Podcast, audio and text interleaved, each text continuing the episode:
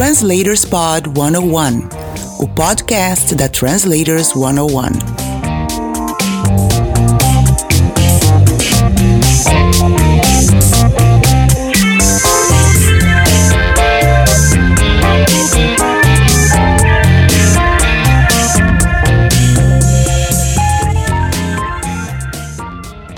Olá, tudo bem com você?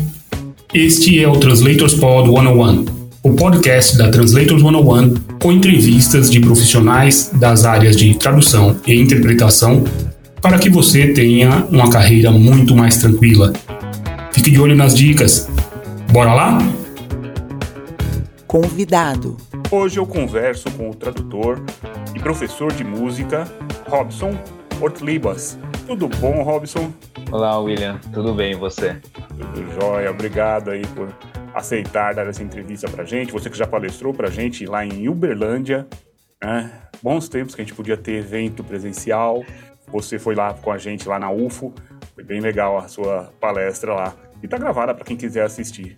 Queria saber de você como é que você chegou à tradução, Robson. Foi algo é, programado? Você queria mesmo ser tradutor e seguiu esse caminho? Foi algo que aconteceu? E tradutor do russo.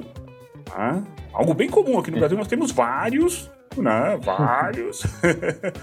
Conta pra gente como é que foi a sua caminhada, como tá sendo, aliás, a sua caminhada. Sim. Bom, antes queria agradecer a oportunidade, já faz tempo que eu queria participar disso. E por que, que não me e... falou, cara? Cara, é uma lista enorme aqui. Talvez, talvez eu tenha, talvez eu vou ter oportunidade de falar da minha rotina diária, você vai ver que é uma loucura. Mas poxa, Uberlândia foi, foi o máximo, muita amizade lá, além de ter conhecido você pessoalmente, e você ocupado de ter, assim, aberto a oportunidade de sair palestrando, falando igual um maluco por aí, né? Ótimo, ótimo. Cara, a ideia é essa, quem tem, quem tem, quem tem o que falar, né? colocar essas pessoas em evidência. Eu adoro isso, adoro fazer pontes. Depois daquilo não parei mais, poxa. que bom. Que bom então, é, é, bem complicado falar como eu comecei com a tradução, né? Eu acho que eu acabei começando formalmente mesmo, né? Com faculdade e tudo, mas eu acho que talvez, como todo tradutor, acaba sendo pela paixão por idiomas, curiosidade pelos idiomas e eu acho que eu sempre tive uma inquietação assim de não entender um idioma, sei lá, de um filme, de um livro, ou às vezes passando na rua alguém falando e eu não entender. Eu sempre tive essa inquietação desde criança, né? Uhum. E talvez por conta da família também, o primeiro idioma estrangeiro que eu comecei a aprender foi entre 6 e 7 anos de idade, foi o lituano, com meu avô. Né? Ele me ensinou durante acho que uns dois, uns 6 aos 8 anos. Cheguei a aprender bastante coisa, até falava com ele um pouco no idioma, mas era sempre escondido da minha avó, né? Que uma vez ele parou de me ensinar quando ela chegou do trabalho e pegou ele me ensinando, a gente conversando em lituano, e foi aquele escarcel, né? Ela detestava a língua, né? Mas ela também e... era lituana? Não, a família dela era da antiga Tchecoslováquia. Uhum. Então, não deveria ter uma rivalidade, mas ela pois tinha é. rivalidade com todo mundo. e a, a, partir daí eu nunca mais falei com ele, né, em lituano nem nada, virou um tabu.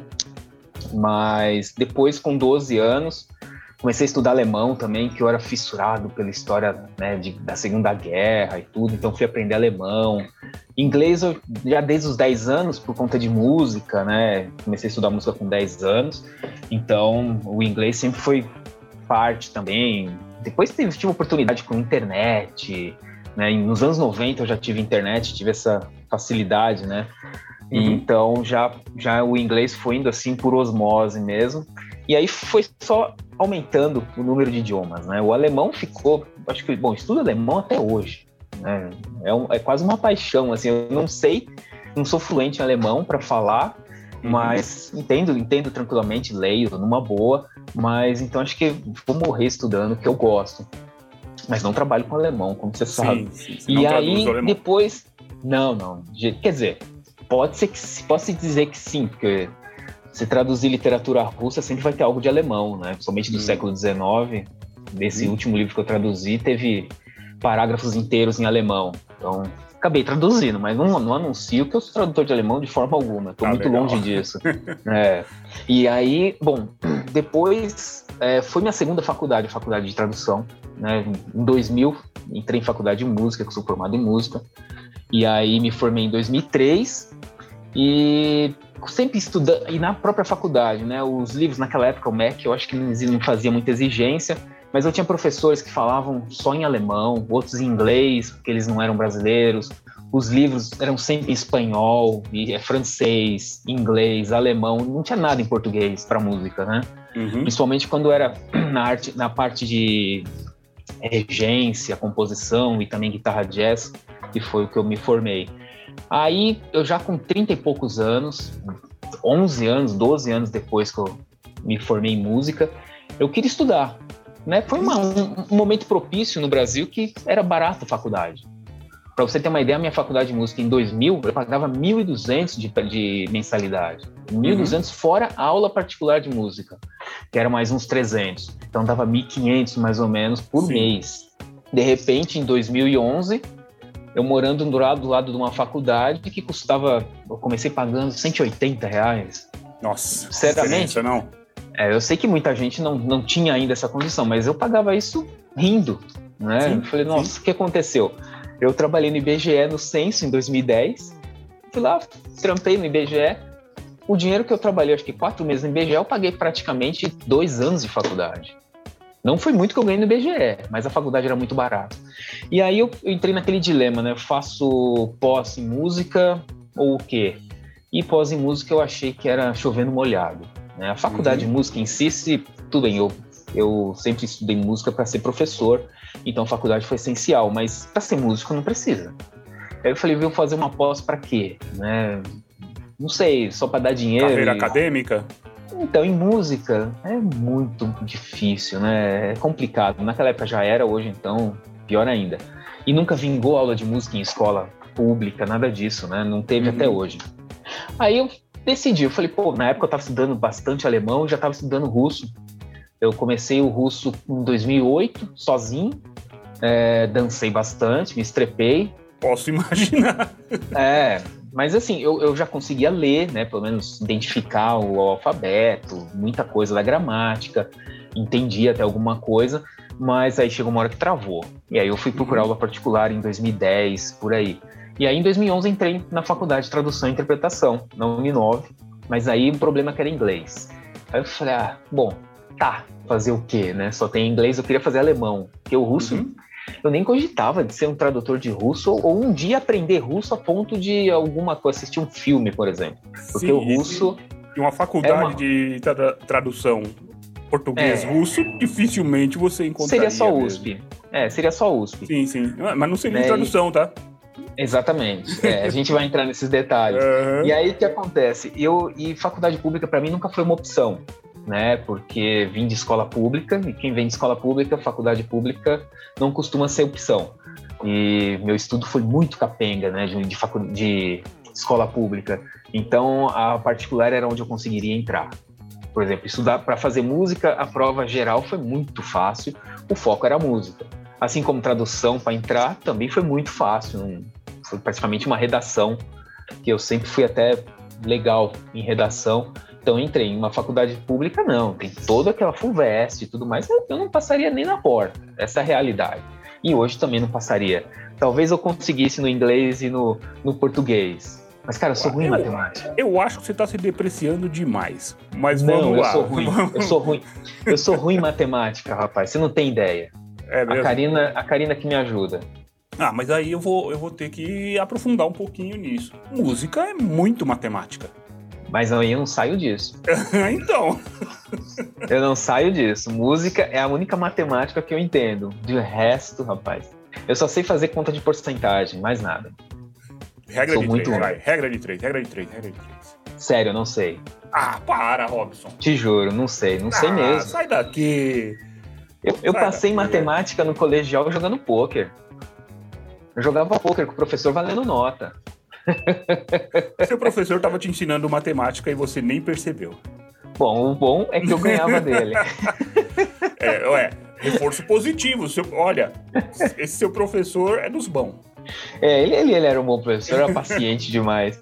Mas aí, enfim, aí entrei na faculdade fui fazer tradução e interpretação, né? Sem, sem um mínimo de assim, pensar em querer trabalhar com isso. Eu estava muito bem em música, dando aula, nunca tive problema com a carreira.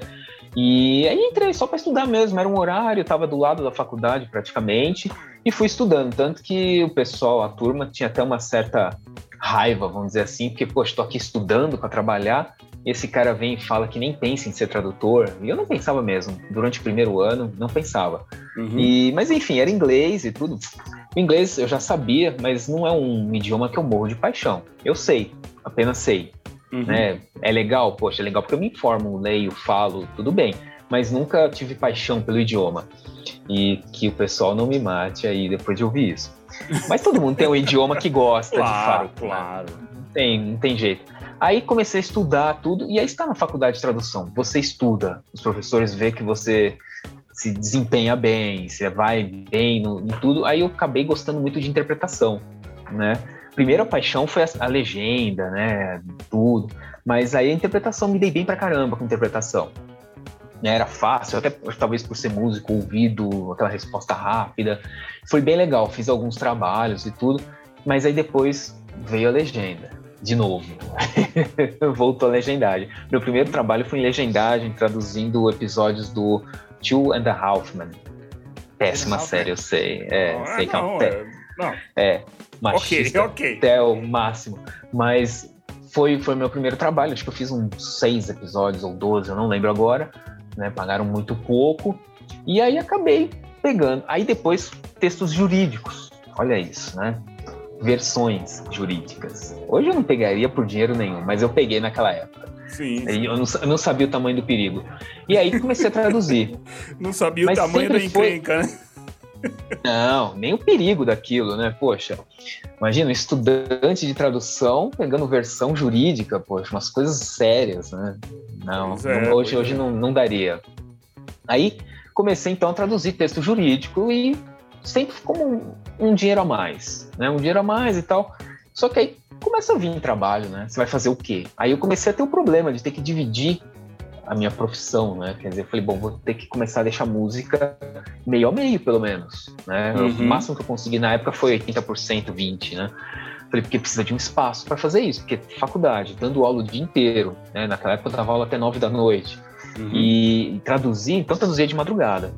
E aí comecei a pegar bastante trabalhos e tudo, e interpretação de acompanhamento, tudo isso. Aí veio a legenda, fiz curso com a Elaine Trindade na USP na época, fiz antes de ter na faculdade a aula, acabei tendo aula com ela na faculdade depois. E aí aprendi legendagem. Aí foi que foi, né? Entrei no, no audiovisual, aí não tem jeito, você já gosta de série, gosta de filme, aí a paixão já, já existe, né? Sim. E eu não conhecia a dublagem, né? A dublagem eu sempre achei algo assim muito difícil, complicado, e é, de fato. Eu acho, é.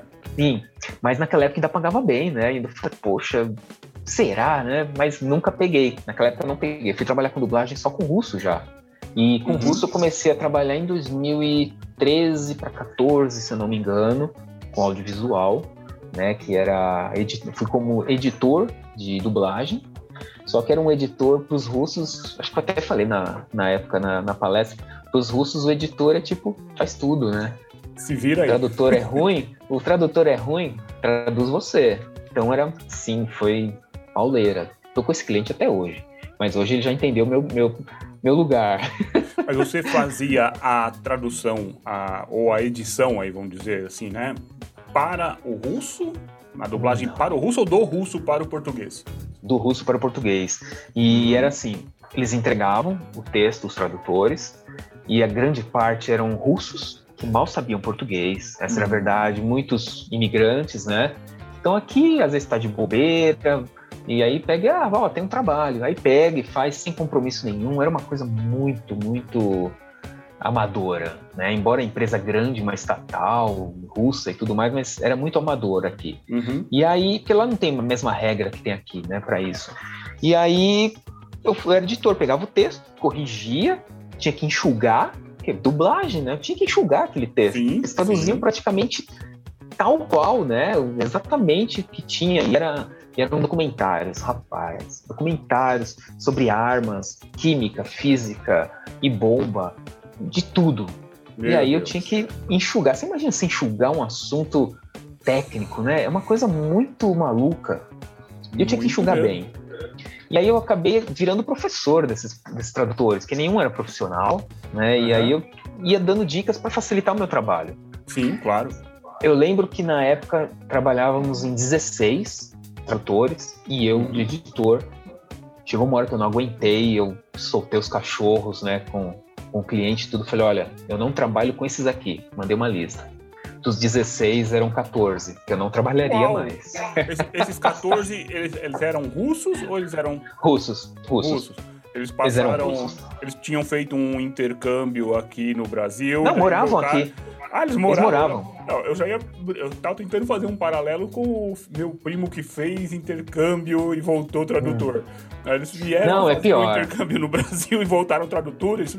Não. Não, era pior, porque muitos deles casavam. As mulheres casaram com brasileiros, os russos casaram com brasileiros, estão aqui e aí automaticamente vira tradutor. Ah, é. Né? Claro eles não sabiam praticamente nada, assim, é, era um texto horrível, tradutor automático muito melhor na época.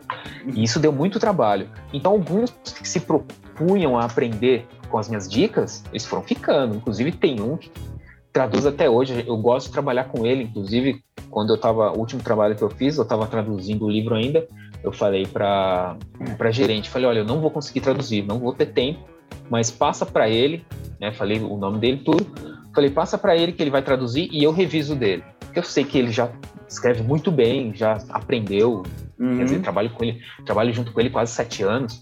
Então passa para ele, eu só reviso. Aí, ótimo, então a gente acaba trabalhando assim, né?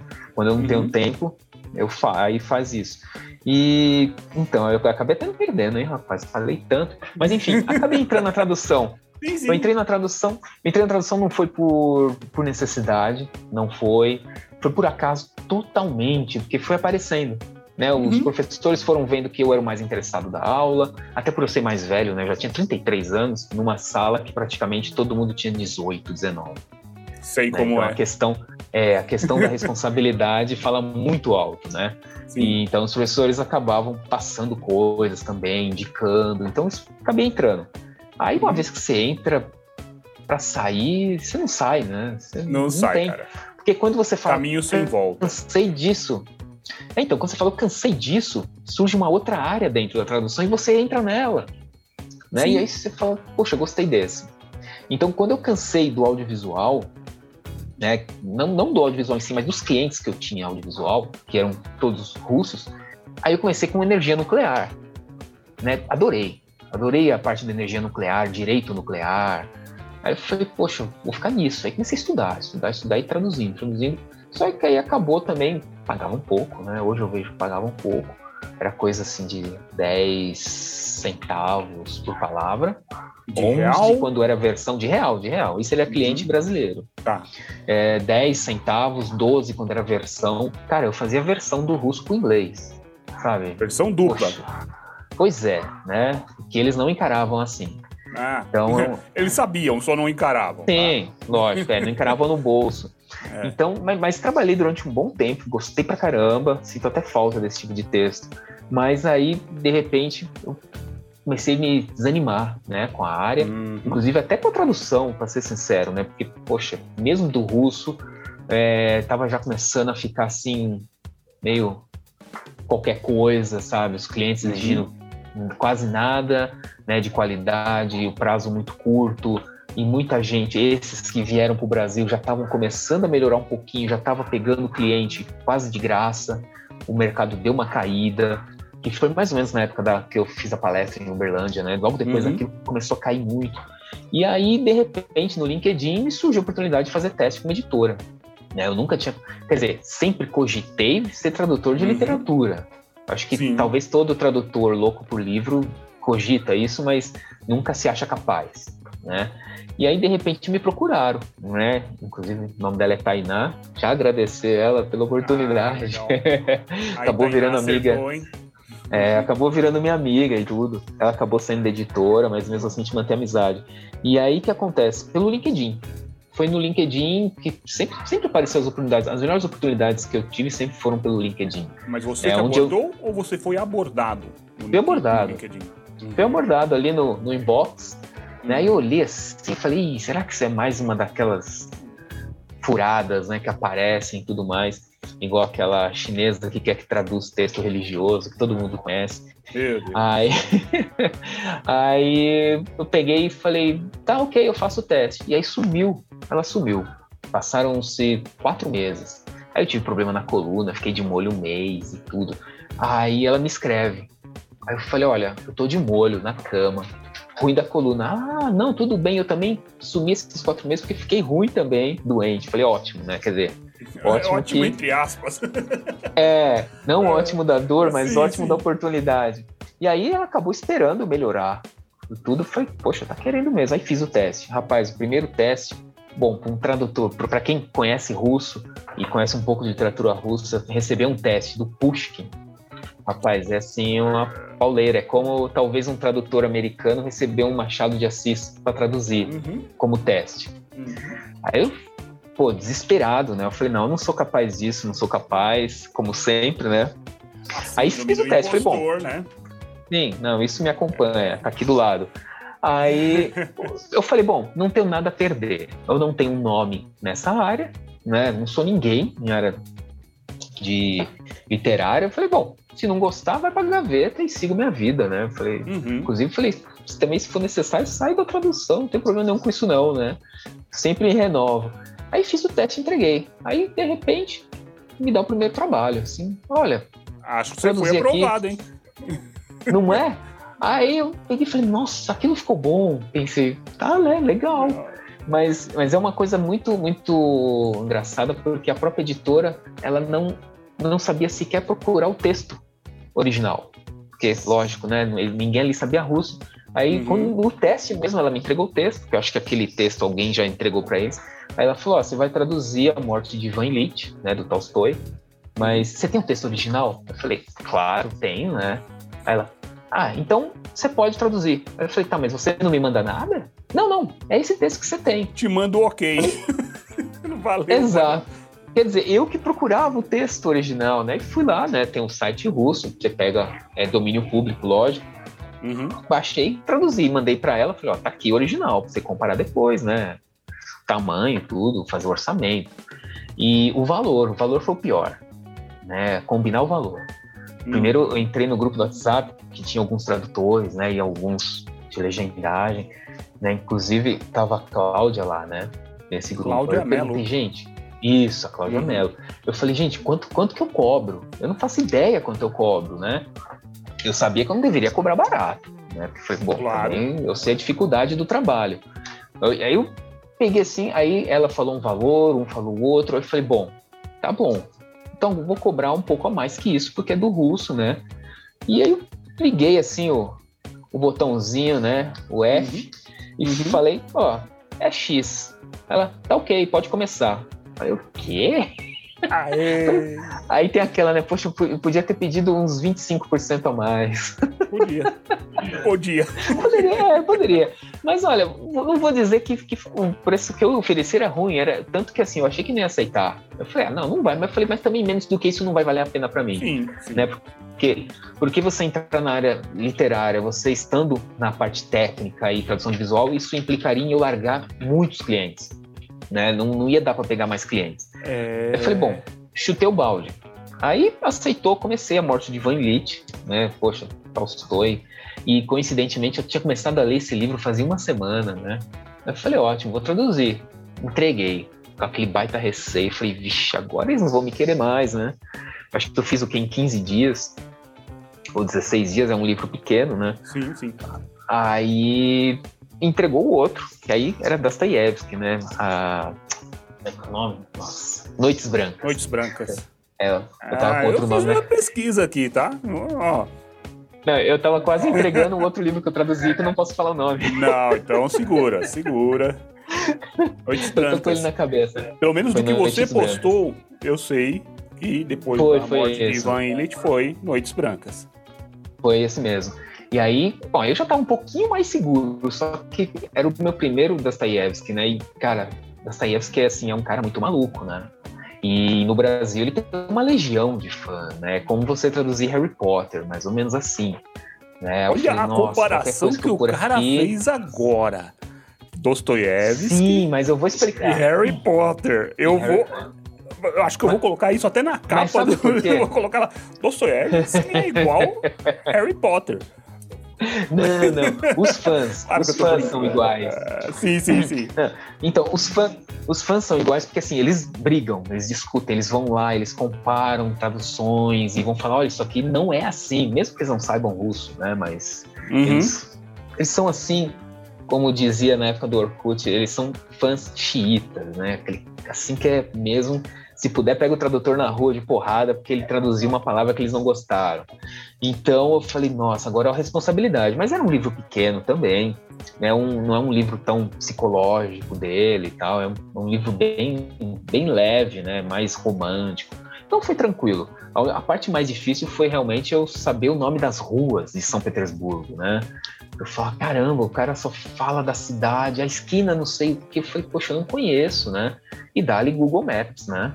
Olhando, uhum. vendo como é e, poxa, pesquisa. Quem, quem pesquisa consegue, né? Sim.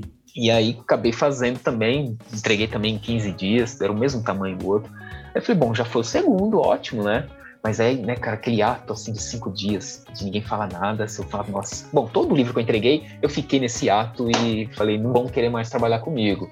E aí, de repente, vem uma proposta assim absurda, na época de Uberlândia, né?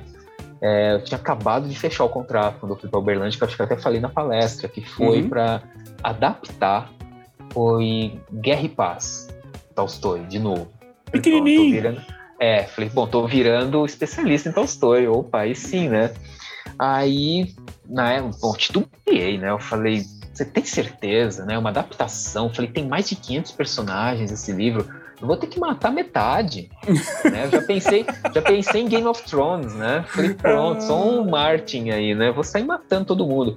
Aí a, a, a né, foi a Tainá ainda, ela pegou e falou assim: não, não, é para fazer, mas aí veio o, a, o aditivo, né? A empolgação que me levou a fazer. E, e mais, eram quatro meses para adaptar. Quer dizer, então não era apenas adaptar, eu tinha que ler, traduzir, mesmo que eu não escrevesse, e adaptar. Tá, mas então... peraí. Adaptar em que sentido? Adaptar para. Reduzir.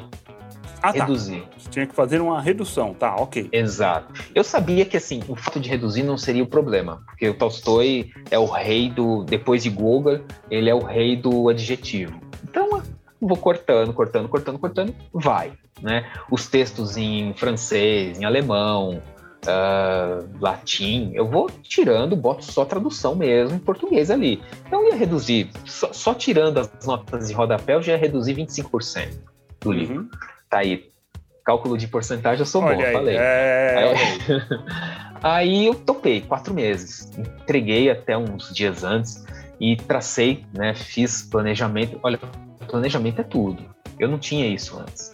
Mas tradução literária tem que fazer planejamento quantas palavras por dia eu vou fazer, o mínimo, é, pausas, de que hora a que hora eu pretendo trabalhar, é, quanto tempo eu vou levar, se eu fizer tanto, domingo trabalho? Não, ótimo, então descanso domingo, reviso no sábado, assim, a cabeça fica mil, né? Porque, uhum. poxa, um baita projeto e envolvia uma grana muito alta. Né? E o aditivo era justamente que ia me pagar 15 reais a mais do valor da lauda. Pô, cara, era muita grana. Um cara que estava ganhando 11 centavos traduzindo energia nuclear, de repente você traduzir, ser, ser pago praticamente para ler e recontar, sabe? É uma coisa, assim, surreal. Eu nunca Sim. imaginei. Aí fiz. Foi difícil, não foi fácil até pegar o jeito, depois foi. Foi bem rápido, tranquilo. Digitava loucamente, né? Eu tinha estipulado assim de fazer mais ou menos 10, 12 mil palavras por dia adaptadas, que virava mais ou menos 1.500, 2 mil palavras, né? Uhum. Então, eu ia indo. Embora eu trabalhe por lauda, até hoje eu penso em palavras, né? Sim, sim. É bem maluco nisso. Mas fiz. Foi assim, quatro entregas, né? Uma por mês, fui entregando, planilha do Excel marcando quanto fiz no dia, tudo.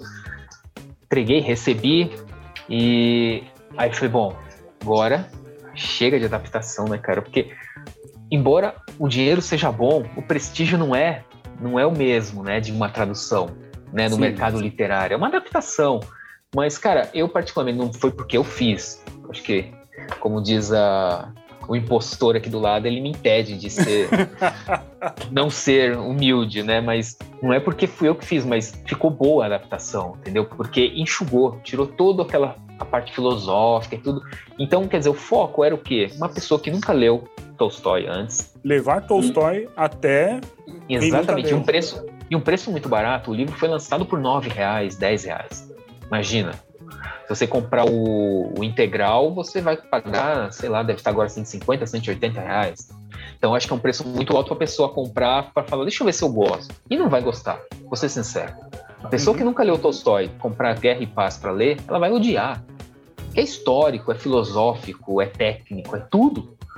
Né? Então ela tem que começar por outras coisas. E é diferente de Dostoiévski se ela de repente começar por, sei lá, Irmãos Karamazov e talvez ela goste uhum. que é grande. Mas Tolstói é pesado. É como. Depois eu falo mais sobre isso. Mas enfim, aí fiz. Entreguei. Assim que entreguei no mesmo dia, já me ofereceu Ana Karenina. Aí eu falei, cara. No mesmo dia, não teve ato dessa vez. Não, não teve, não teve. aí eu falei, caraca, eu falei, tá ok, faço. Aí já deu os prazos, né? Porque eles, eles me perguntavam quanto tempo eu levaria, né? E eu sempre chuto um prazo maior, porque sabe-se lá claro. o que acontece na vida. É, Aí ela pegou e falou: Não, mas é adaptação. Falei: Mais outra adaptação. Foi pronto. Eu vou, eu vou para a lista negra da literatura russa. Aí topei, topei, consegui até, fiz um prazo menor, né? Falou que queria em três meses, porque é uma obra um pouquinho menor. Uhum. Qual era o, a exigência? Tanto Guerra e Paz como Ana Karenina era fazer 200 páginas, a quatro. Sintetizar em 200 páginas. É, Guerra e Paz são 880 páginas A4, reduzi para 200, a Ana Karenina era 600 páginas, mais ou menos assim, reduzi para 200, então quer dizer, a redução era um pouco menor. Eu falei, bom, legal, menos redução. Só que para o meu azar era pior, né? Quanto menor a redução, pior. Porque, poxa, mais conteúdo. Sim. Né? E, era, e Ana Karenina é uma, um livro, assim, bem... Uma questão psicológica, né? Da mulher, porque eles têm que ter muito cuidado, né? Principalmente numa adaptação. E não tinha tanto texto em francês nem nada, era só frasezinhas soltas, né?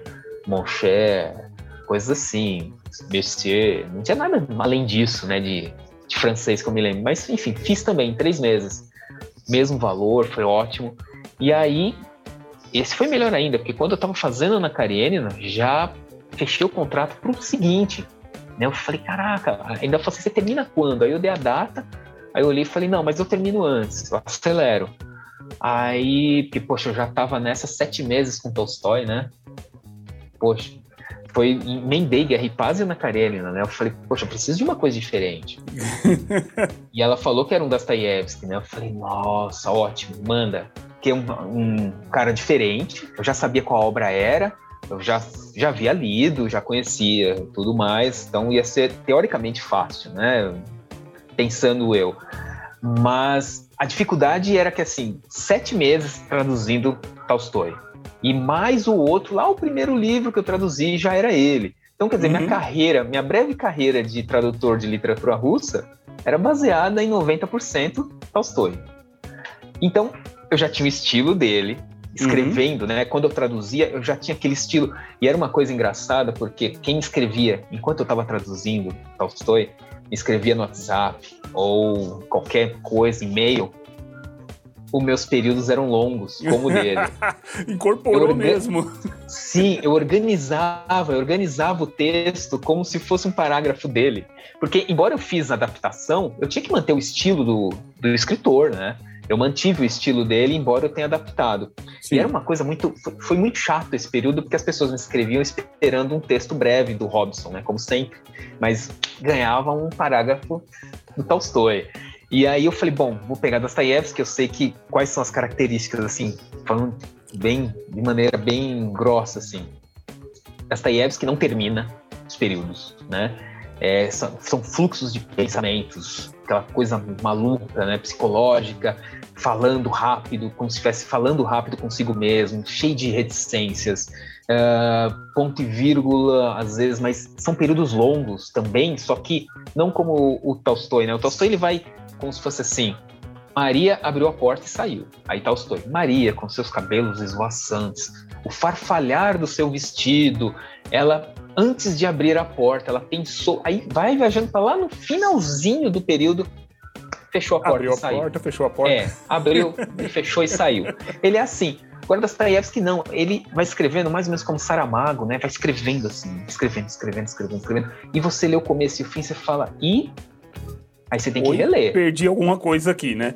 É, ele, ele, faz você se sentir um bosta, né, na língua. E eu tenho até um amigo russo, que sempre converso com ele, ele fala: Ah, Dostoiévski, ele não, não gosto dele porque ele não escreve como um russo falaria. Tá, eu penso assim, não, é porque você tem que ler duas vezes também. porque mesmo o russo não tem facilidade para entender Dostoiévski de primeira. Ele é complicado mesmo, né? E ele escrevia os livros dele de maneira muito rápida, né? É, ele, uhum. os prazos dele, ele, ele fazia puramente pela grana, né? Então, olha, você tem prazo X para escrever um livro. Ele escrevia. Tá bom. Então, era, era sempre assim. Então, peguei o Dostoiévski. Olha, sinceramente, se eu, eu não lembro, mas se eu não chorei, eu cheguei quase a chorar nas duas primeiras semanas. Porque eu, eu conseguia traduzir em oito horas de trabalho 500 palavras. Cara. É, é uma produtividade, ó. Não, foi embora, foi embora. Para quem tava fazendo duas mil por dia, de repente 500, assim, e não era de porque eu fiquei pesquisando, fazendo notas de rodapé, nada disso. É porque uhum. era insuportável. A linguagem dele, as palavras que ele usava era completamente diferente de, de Tolstói, não era o que eu esperava, é um choque. Mas depois de um mês, fui. Aí acabou fluindo e, poxa, divertido pra caramba Dostoiévski, porque ele é cômico, né? Embora muita gente pregue que, ah, isso é muito sério e tal, mas Dostoiévski, ele é, nossa, um comediante, né? Em comparação ao Tolstói, porque o Tolstói, ele é, como diz, eu, eu tenho uma uma filóloga russa que eu vi ela falando outro dia, eu fiquei até mais tranquilo com isso, porque hum. eu só via eu dizendo por aí, aos quatro ventos, que Dostoiévski era engraçado. E Tolstói, sério, ou chato, né? Vamos dizer assim, em comparação. E todo ninguém tipo, falava, é verdade, é verdade. Aí eu vi essa mulher, uma especialista lá na Rússia, falou: Dostoiévski é engraçado, Tolstói é chato, né? Porque não faz rir. Aí eu falei, ótimo, não sou o único louco, pelo menos. Pelo menos já tem mais, hein? Ah, mais uma pessoa para ficar no manicômio com você. Exatamente. Mas aí, para reduzir esse falatório todo sobre livro, poxa, cara, fala em literatura russa, eu não paro mais. Ah, aí, ótimo, ótimo. aí, enfim, comecei a traduzir, não posso falar o nome, Dostoiévski. Uhum. Foi indo, foi indo, foi indo. Nisso também comecei a traduzir outras coisas, né? Outros clientes me procuravam, que eu já estava na caverna há meses, né? Poxa, e os clientes começam a retornar. Eu fui traduzindo outras coisas, né? Sites de leilões, coisas assim, do russo, aplicativos, Macho Urso, né? Tudo Macho Urso, Macho Urso. É, Macho Urso. O site, o aplicativo de celular, de tablet, tudo isso, concurso. Aí, tô faltando uns dois meses para terminar o Dostoiévski, aí me procuraram de novo, já para fechar o contrato com o próximo. Aí eu falei, agora tá fácil, né? Agora valeu. Mal terminei, já estão procurando. E aí me caiu a bomba de novo, Tolstói, né? Cara, uhum. e aí assim, era tipo o livro, o tanto do Dostoiévski quanto do Tolstói, os dois livros, os últimos que eu traduzi, se eu encerrar hoje minha carreira de tradutor de literatura, eu encerro feliz. Porque, tipo, é lá em cima, né? Aí eu li assim falei, será, meu? Poxa, acho que eu não aguento. Aí fui, né, pondo empecilhos né, na negociação. Falei, não, eu vou, tem que ser assim. Joguei um ano de prazo. Uhum. Falei, nunca vai aceitar. Me deram 13 meses e meio. Uhum. Eu falei, o quê? É pra eu pegar. Aí eu peguei e falei, ah, então, mas olha, eu vou fazer entregas, oito entregas, vou receber assim, assim, assim. Tá ok. Tá bom. Pensei, dancei. É, dancei. agora não tem como sair. Mas aí que eu fiz, acelerei o Dostoiévski, né? Que já tava pro final, eu tava indo já mais devagar, né? E tal. Falei, bom, tô dentro do prazo, acelerei para terminar antes, para começar logo. E aí, cara, passei um ano só Tolstói acho que você tem acompanhado, acompanhou no Twitter, sim, sim, sim. diário tradutório, tudo, tudo. Cara, foi um ano. Eu acho que hoje eu posso dizer que sei bastante coisa do Tolstói, cara, porque não só da, do livro em, especi, em, especial que eu traduzi, mas da história dele, porque acho que talvez como muitos é, autores sempre tem um pouco da vida pessoal dele ali, né? Uhum. É, do período que ele viveu, da história, tanto que eu acabei largando, né, eu falo, não vou falar lançando, mas largando umas traduções que eu fiz assim de de graça Sim. de alguns contos, de algumas coisas sobre ele, que eu joguei lá na Amazon, lá só para ter o direito autoral, porque para ninguém pegar minha tradução, mas pus lá e até distribuo de graça para quem quer, que é para ler sobre ele, né? Que foi o Funeral do Tolstói, escrito pelo Valery Brusov, uhum. né? Que puxa, aquilo eu tô com é a Amazon aberta aqui do lado, tô vendo aqui algumas coisas. Tem, tem. Aí acabei traduzindo esse, mas por questão de gosto mesmo, falei, poxa, vou traduzir isso. E traduzi assim no intervalo entre uma entrega e outra, não consegui ficar parado, fui traduzir. E eu gosto também do escritor, né, em questão, o Brilsov. E aí acabei traduzindo. E o pessoal fala, ah, pô, tá na Amazon, tá quanto? Eu já pego e mando no inbox. Fala, tá aqui o arquivo, tá lá só para ter direito pô, mas, autoral. Mas o Jeff Bezos vai ficar, não vai ganhar dinheiro assim, cara. Assim, pois não, é. pô. Não, o cara e tem tá o pior. precisando, pô. O cara tá precisando de dinheiro.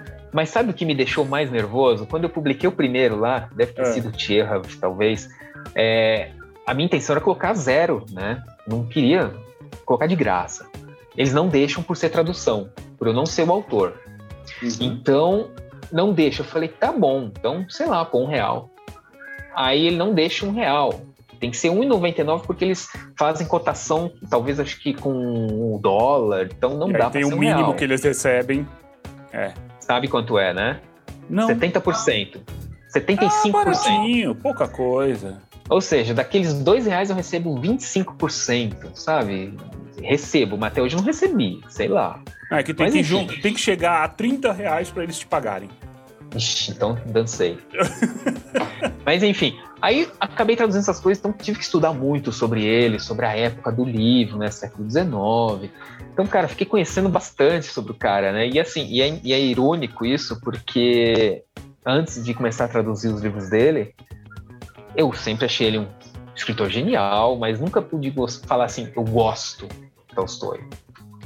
Hoje, se você falar, perguntar se eu gosto, eu não vou falar que eu gosto, eu vou falar que ele é genial. Uhum. O cara era realmente um gênio. Então hoje ele tá no, no top top para mim, né? Legal. Tá ali junto com o Mayakovsky.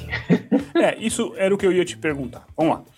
Como você disse, né, as obras adaptadas que você traduziu, ou melhor, que você adaptou e traduziu, tá? porque você fez as duas coisas. Uhum. Você sim, pegou uma sim. obra já adaptada e traduziu, ou traduziu, você traduziu e adaptou, adaptou e é. traduziu. O que você. É, você disse, né? Isso é, isso é interessante para quem quer conhecer, começar uhum. a conhecer. E aí o cara viu a adaptação. Poxa, gostei da história, gostei do, de como é contada. Vai pro original. Original Sim. que eu tô falando, gente, a tradução Sim, integral. integral. Vai pro integral, integral. não pro original. a não ser que você fale russo. Né?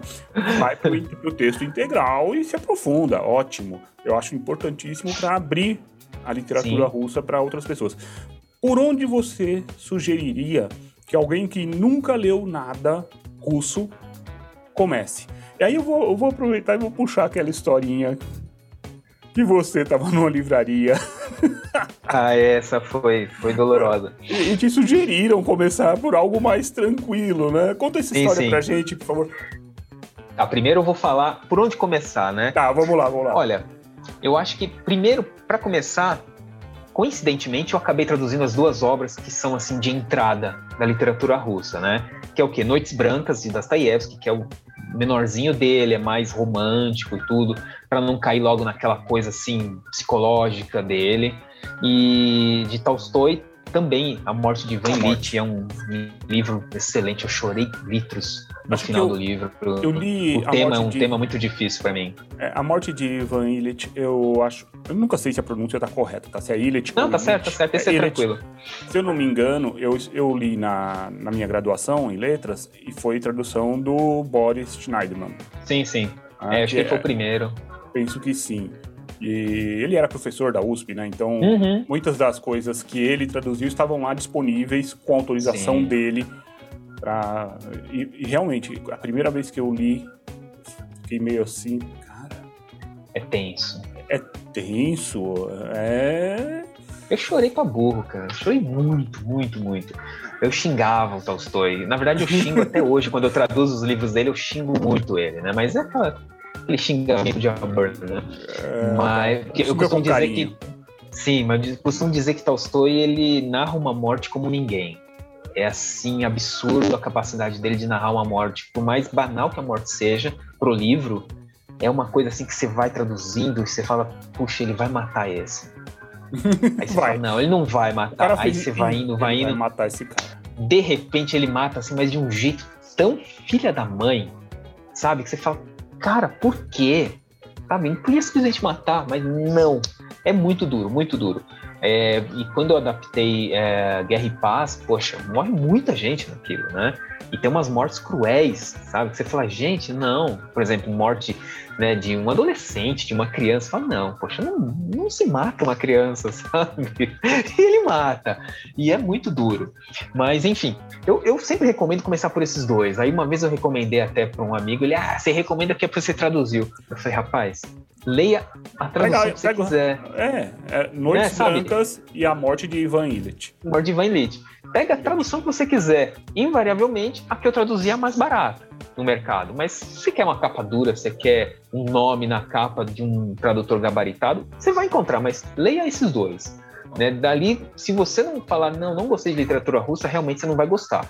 É, não, não tenta Porque se aprofundar nisso que você já não teve é um, sua. bom, uma boa é, amostra ali. Eu acho que não dá para começar, por exemplo, por Pushkin, né? Que é tipo o supra-sumo né, da literatura russa. Eu acho que não dá para começar por aí. Então, eu recomendaria os dois. E, e, hoje, e hoje tem um livro que o um colega também, tradutor, o Irineu Franco Perpétuo, ele lançou, que é, é como Por Onde Começar a Ler os Russos, algo assim. Desculpa, Irineu, mas eu sou péssimo para nome.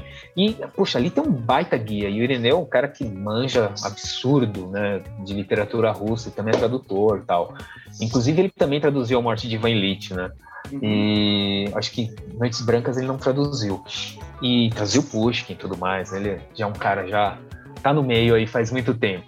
Enfim, então tem bastante coisa por aí, é, mas o que eu costumo dizer é assim, sempre pegar não os livros muito grandes, né? Porque, poxa, você não, se você não gostar, você vai largar no meio. É Como Ler os Russos, de Irineu Franco Perpétuo. Isso, é um livro que tá, tá bem aí, a galera sempre elogia, né? Eu, eu duvido que não seja bom, porque ele, ele realmente entende do assunto, ele estuda bem isso. Então, eu acho que é, dá para começar por aí. E, sinceramente, eu acho impossível não gostar de literatura russa, né? É, você é meio suspeito. Mas agora, conta aquela história. historinha lá pra gente, vai. Então, aquela história, eu, eu não lembro se eu já estava traduzindo literatura na época. Eu acho que eu tava, tinha começado, não tinham lançado tava, ainda. Pelo que quando você me contou, pelo menos, você já estava, uhum. você já estava traduzindo. Já estava. Tá, então, então eu lembrei. Foi assim, eu comecei a traduzir em setembro. Os livros foram lançados só em dezembro, então eu fui nesse meio, assim, eu já tinha acabado o Dostoiévski, se eu não me engano. Então já tinha dois livros, já estava me achando o tradutor de o literatura tradutor. russa, né? Mas mal sabia que depois de um tempo ia sempre me achar o pior.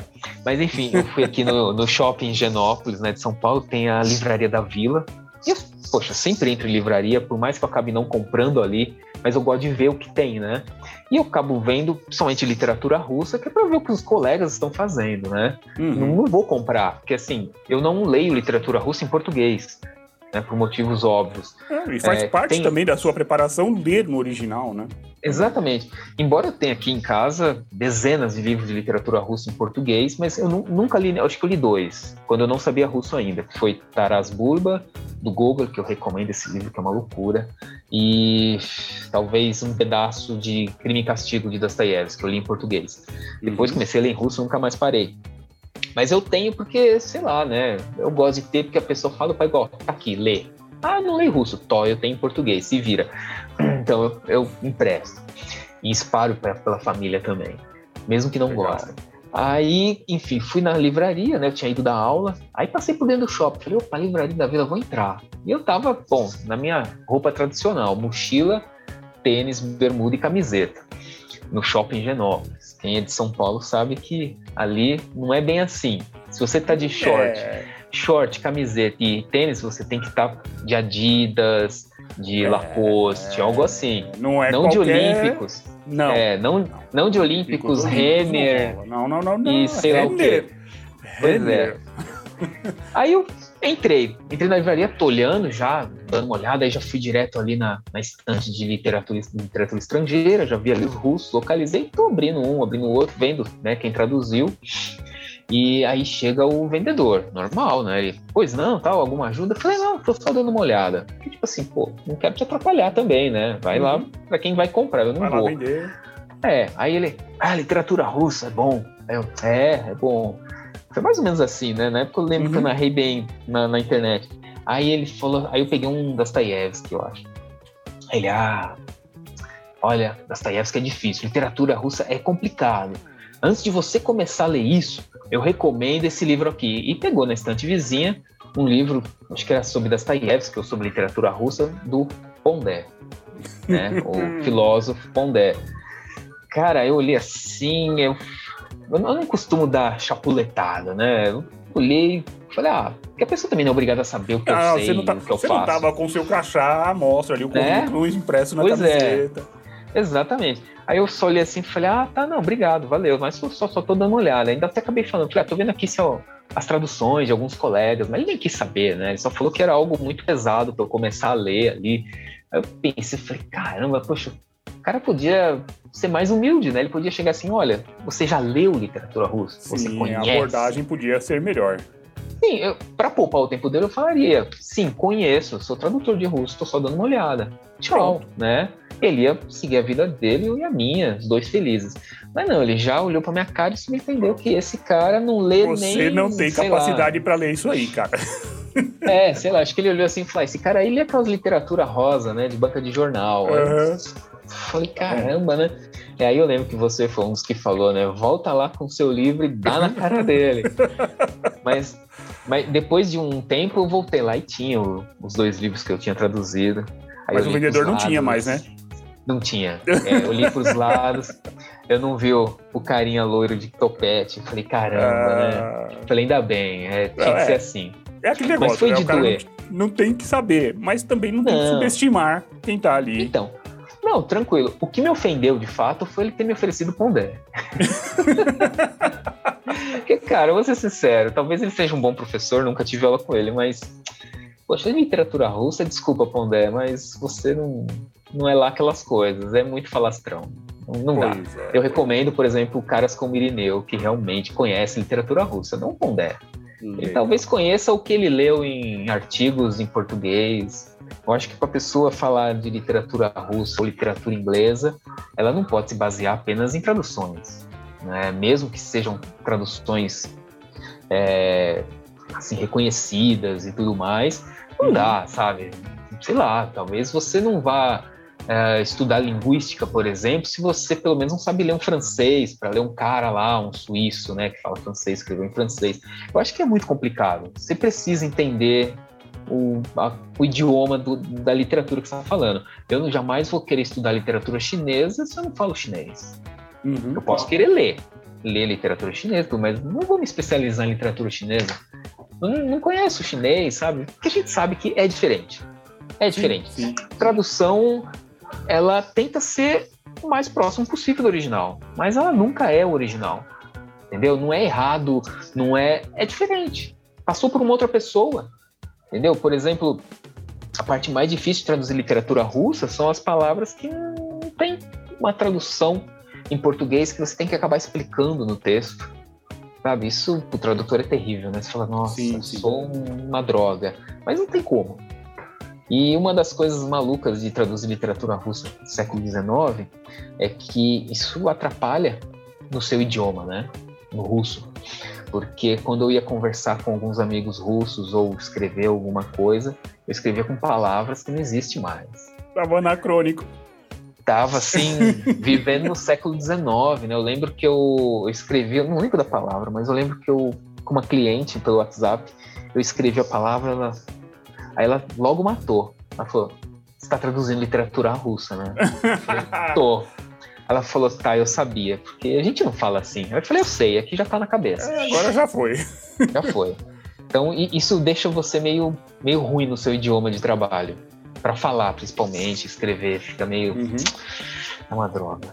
Beleza. Escuta, você já falou de, do Dostô, que somos íntimos agora, né? Dostô, você, é, Dostô. você é íntimo. Eu, né?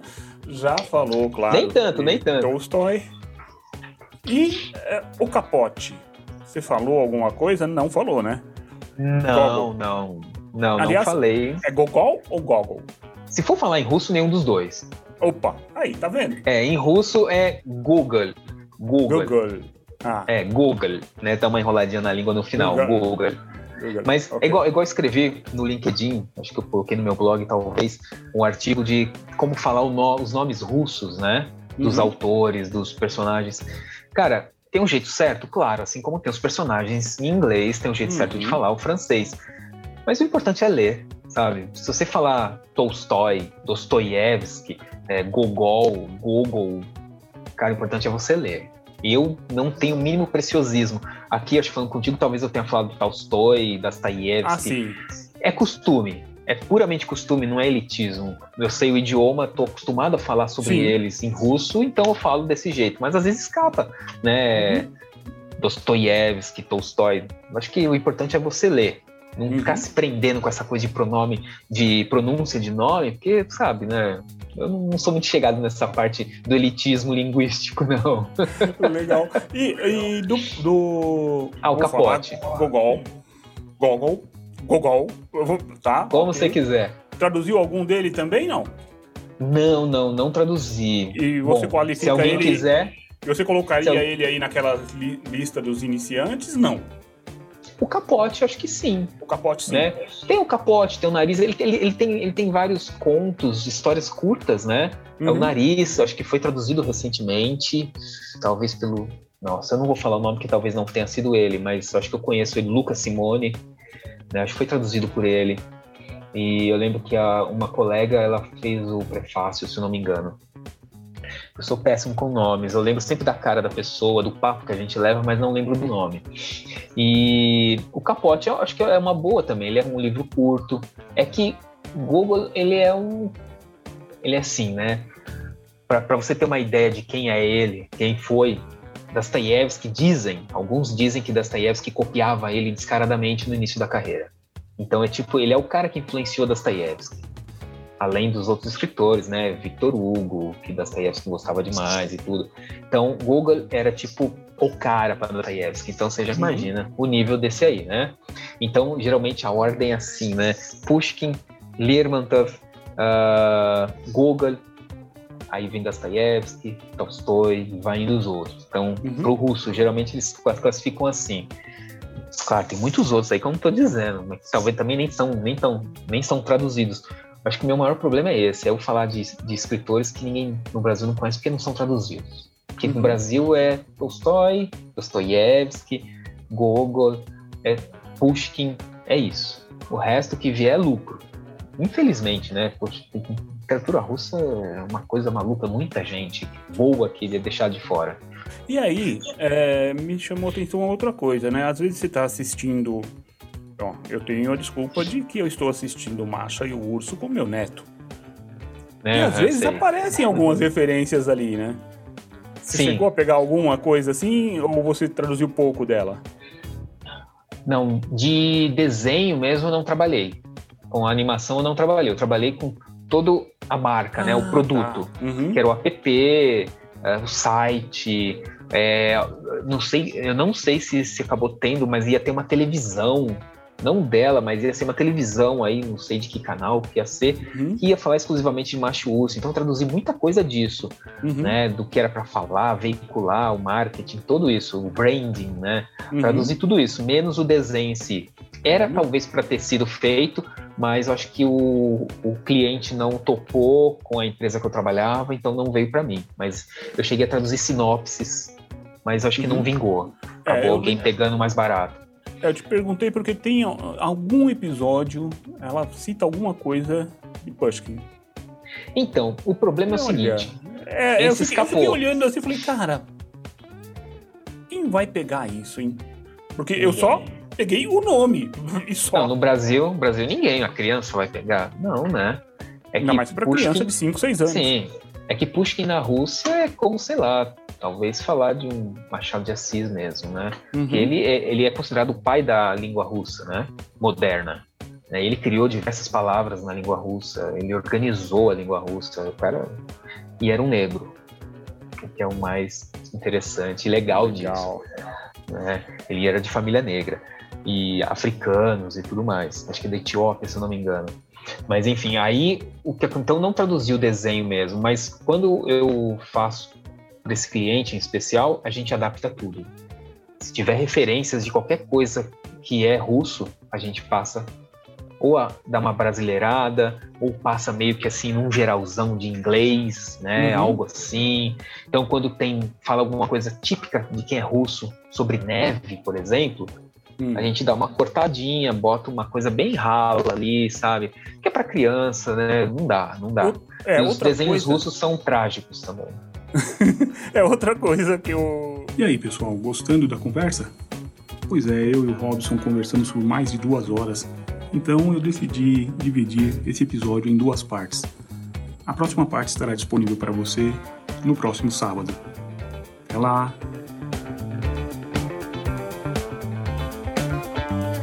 E como diria certo personagem, por enquanto é só, pessoal. Na semana que vem estaremos de volta com mais uma entrevista para vocês. Até lá! Esse programa só foi possível graças aos assinantes premium da Translators 101. Para ter acesso a todas as nossas palestras gravadas, todos os nossos eventos presencial ou online, tente se tornar um assinante visitando translators101.com.br. O custo é extremamente baixo, você terá acesso a conteúdo e certamente ajudará na sua formação como tradutor ou intérprete.